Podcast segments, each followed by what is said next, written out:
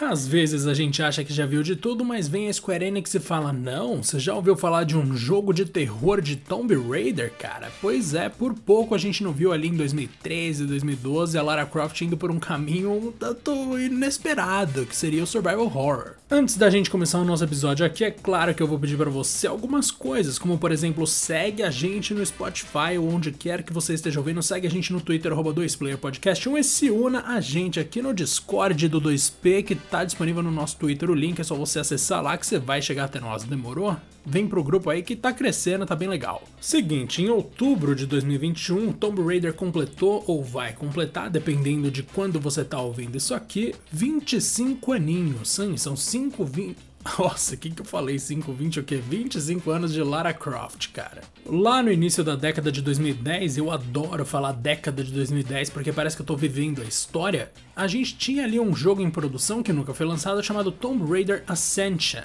Para quem não tá ligado, esse seria um jogo de terror. Isso a gente descobriu porque saiu um vídeo da, no canal da própria franquia Tomb Raider que mostra como seria. Naquele videozinho ali de 7 minutos, que em alguns dos quadros, inclusive a Lara nem aparece completa, ela é só um, um bichinho aleatório que depois eles substituiriam pela personagem de fato, a gente vê ali algumas coisas como, por exemplo, uma casa em que saem criaturas bizarras no maior estilo Silent Hill, tem espaços bem abertos, cheios de névoa, também no maior estilo Silent Hill, embora talvez uma outra referência possível seja The Evil Within, que parece bastante também. Essas criaturas elas surgem do nada, do meio de uma fumaça preta, assim, e é uma coisa que visualmente remete muito a jogos de terror psicológico, como os que a gente citou aqui já, e é interessante pensar que alguém imaginou que isso funcionaria no universo de Tomb Raider, e eu até queria ver na real, porque sempre tá mexendo com maldição, com uma coisa ali de teoria da conspiração, várias coisas que podem acontecer, uma parada que a Lara mexeu que não podia mexer, como a gente viu em Shadow of the Tomb Raider. Tem um monte de coisa legal. Eles queriam jogar 100% ali nesse esquema de não, daqui pra frente é terror e eu fiquei curioso, confesso.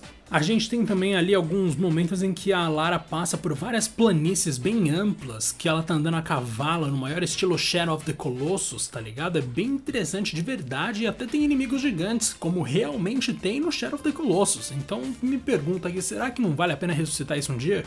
Claro, são 25 anos de Tomb Raider, a gente sabe que a Square vai querer fazer alguma graça para mostrar para as pessoas que eles não esqueceram do aniversário, mas por que mostrar esse jogo especificamente? Será que eles estão testando uma resposta do público? Acho pouco provável, e esse cara da moto que tá passando aqui do lado parece que concorda comigo, mas mesmo assim não custa sonhar. Rola também um efeito meio Death Stranding, em que o chão fica preto, as coisas ficam escuras e aí tudo parece que na paisagem muda e você tá lutando com um chefão gigante. Imagina Lara Croft lutando com dois machadinhos contra um chefão gigante monstruoso no maior estilo sei lá o que, os, os Tanak do Resident Evil 6, sabe? Bem louco, mano.